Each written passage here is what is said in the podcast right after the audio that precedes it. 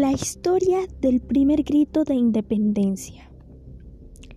Un punto fundamental para el desarrollo de esta historia es que España vivía un proceso de conquista por parte de Francia, lo que provocó que el sistema de colonias en América fallara, dando oportunidad a que ésta se independizara.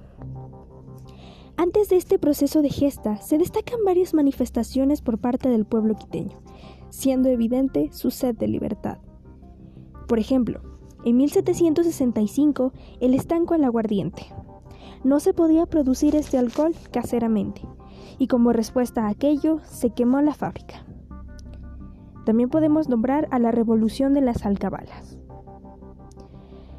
España comete un error, preparar un ejército a imagen y semejanza del suyo, e instaurarlo aquí en Quito. Grave error, ya que allí se prepararon a los próceres de la independencia, como por ejemplo Juan Salinas, Pedro Montúfar, Joaquín Sánchez de Orellana, Juan José Larrea, entre otros. Y en 1767 se da la expulsión de los jesuitas.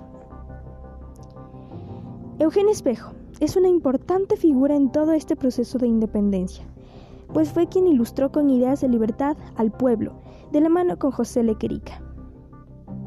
En 1808 se da una reunión en la hacienda de Chillo, pero las personas que allí afinaban detalles sobre independencia son apresados, ya que se les acusaba de conspiración a la corona. Afortunadamente fueron liberados uno a uno, ya que los papeles de conspiración que los inculpaban desaparecieron y su liberación se dio bajo fianza. El 9 de agosto de 1809 se da una reunión en la casa de Manuela Cañizares. Varios de los invitados se atemorizaron y quisieron abandonar la causa. Sin embargo, Manuela los alentó diciendo, Cobardes, hombres nacidos para la servidumbre, ¿de qué tenéis miedo?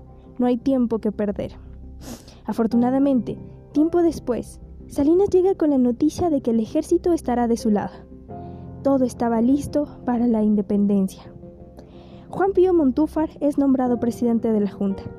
Antonio Ante es quien notifica al conde Ruiz de Catilla sobre la remoción de su cargo y la aprehensión del mismo.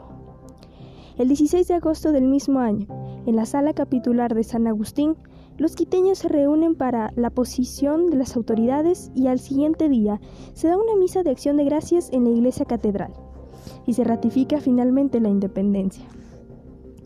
La junta de gobierno no duró mucho. Todos fueron perseguidos, encarcelados o desterrados y el poder regresó al conde. Tiempo después, el 2 de agosto de 1810, fueron asesinados todos los próceres y un centenar de quiteños. Sin embargo, esta fue solo la primera etapa para la independencia definitiva.